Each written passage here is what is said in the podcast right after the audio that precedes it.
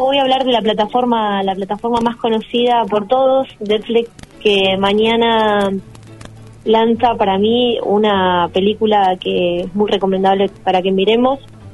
Está basada en una de las grandes obras de temática LGTB. Esta obra que se llama eh, Los chicos de la banda es una obra teatral que se estrenó en Broadway en 1968. Eh, que toca temáticas sobre la homosexualidad y en ese momento fue todo un escándalo. Fue bastante tremendo porque recordemos que la homosexualidad estaba eh, diagnosticado como un trastorno en ese momento, entonces fue todo un escándalo y a la vez toda una revelación, toda una lucha. Bueno, mañana eh, llega a la película, ¿no? En formato de película, a Netflix, eh, producida por Ryan Murphy. Ryan Murphy, este guionista que tiene varios éxitos en su haber, toma esta obra teatral, los chicos de la banda, y la lleva a, una pieza cinematográfica, ¿no? Así que mañana, 30 de septiembre, en la plataforma de Netflix va a estar disponible esta película que toca temas eh, de lo que significaba ser homosexual en los años 60, ¿no? Y cómo este colectivo ha avanzado en estos últimos años. Muy bien, así que eh, estreno en el día de mañana. Exactamente. Eh, lo que sí, no tengo buenas noticias porque Netflix eh, se van muchísimas películas. ¿Por qué? Porque Disney Plus, que ya lo hemos adelantado, llega en noviembre. Y todo lo que tenga que ver con Marvel, con Pixar, con las películas de Disney, con las eh, series de Fox, de National Geographic, se van tanto de Netflix como de Amazon Prime.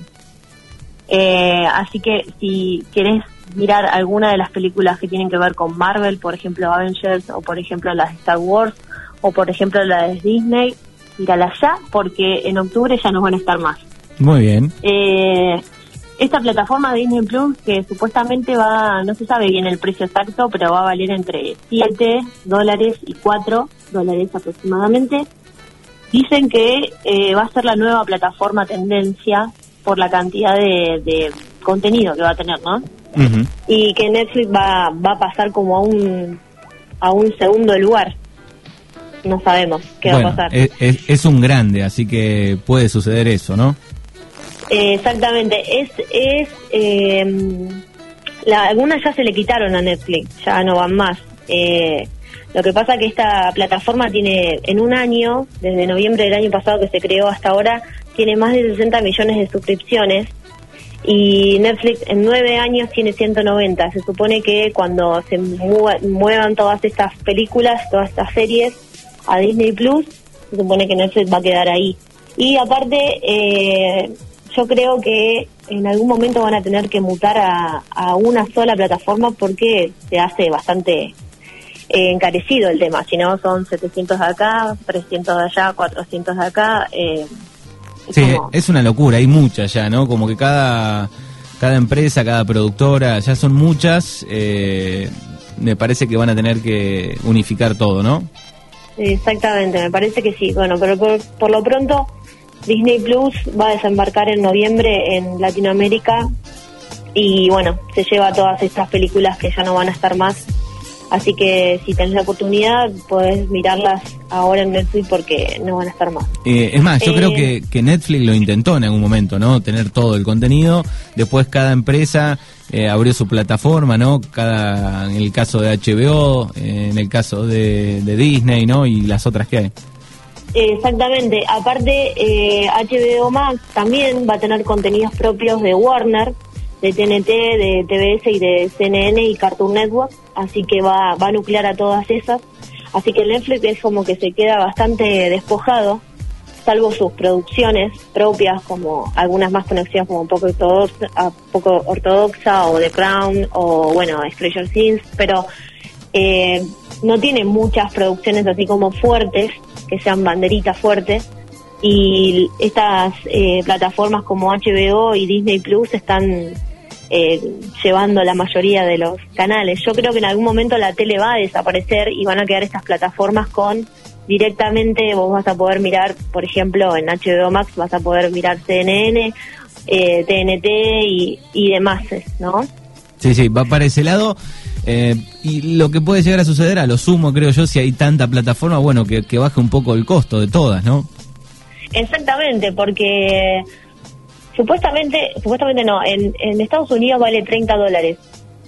Hablar de 30 dólares hoy en Argentina es mucha plata. Claro. Eh, según, eh, según dicen, en Latinoamérica va a valer entre 7 y 4 dólares. También eh, es bastante plata.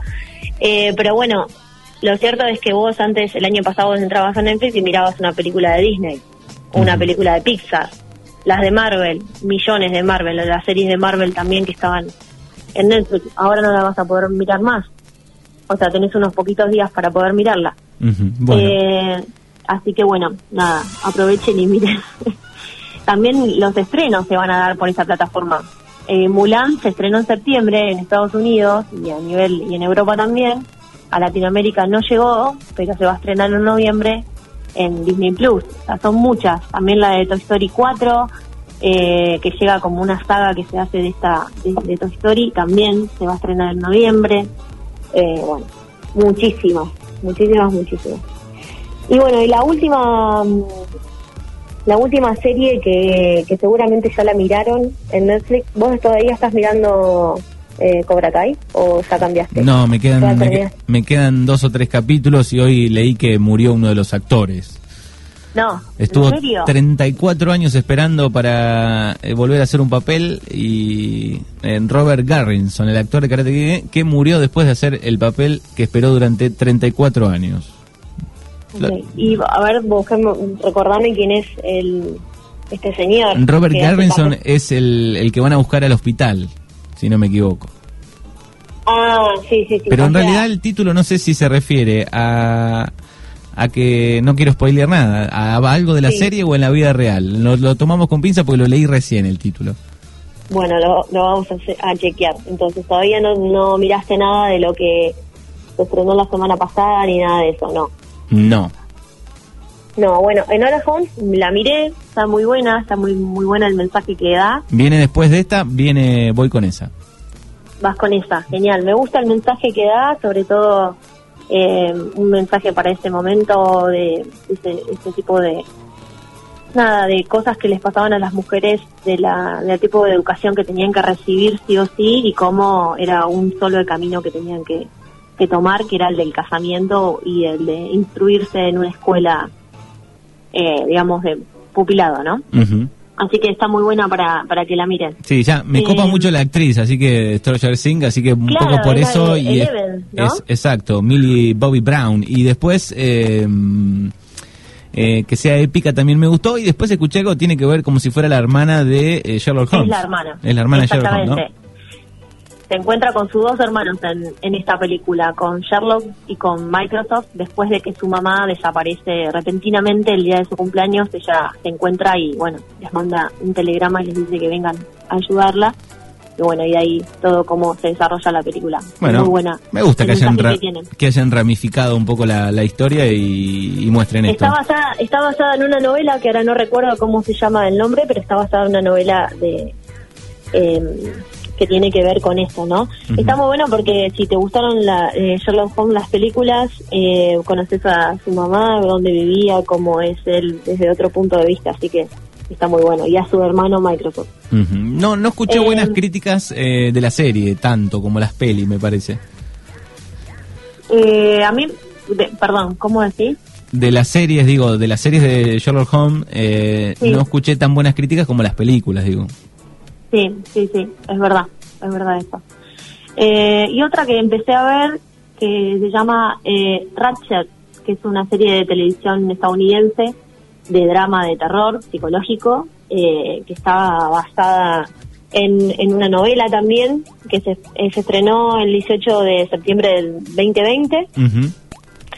que es una serie de suspenso que cuenta la historia del origen de la enfermera del asilo May- Maybren Ratchet. Esta también es de época porque está ambientada en 1947.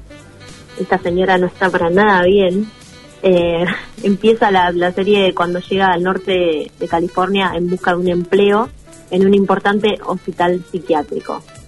Eh, bueno, nada, me parece que es una serie que no quiero spoiler nada más. Eh, Milo se presenta eh, a sí misma ¿no? como la imagen perfecta de lo que debe ser una enfermera dedicada, pero está algo mal de la cabeza de esa señora. También es una producción de, de Ryan Murphy, por eso la, la, empecé a ver, porque me gusta mucho lo que hace este señor, sobre todo con el drama de terror psicológico. Em, así que bueno, les recomiendo para que la miren. Ya hace dos semanas que está aproximadamente en la plataforma.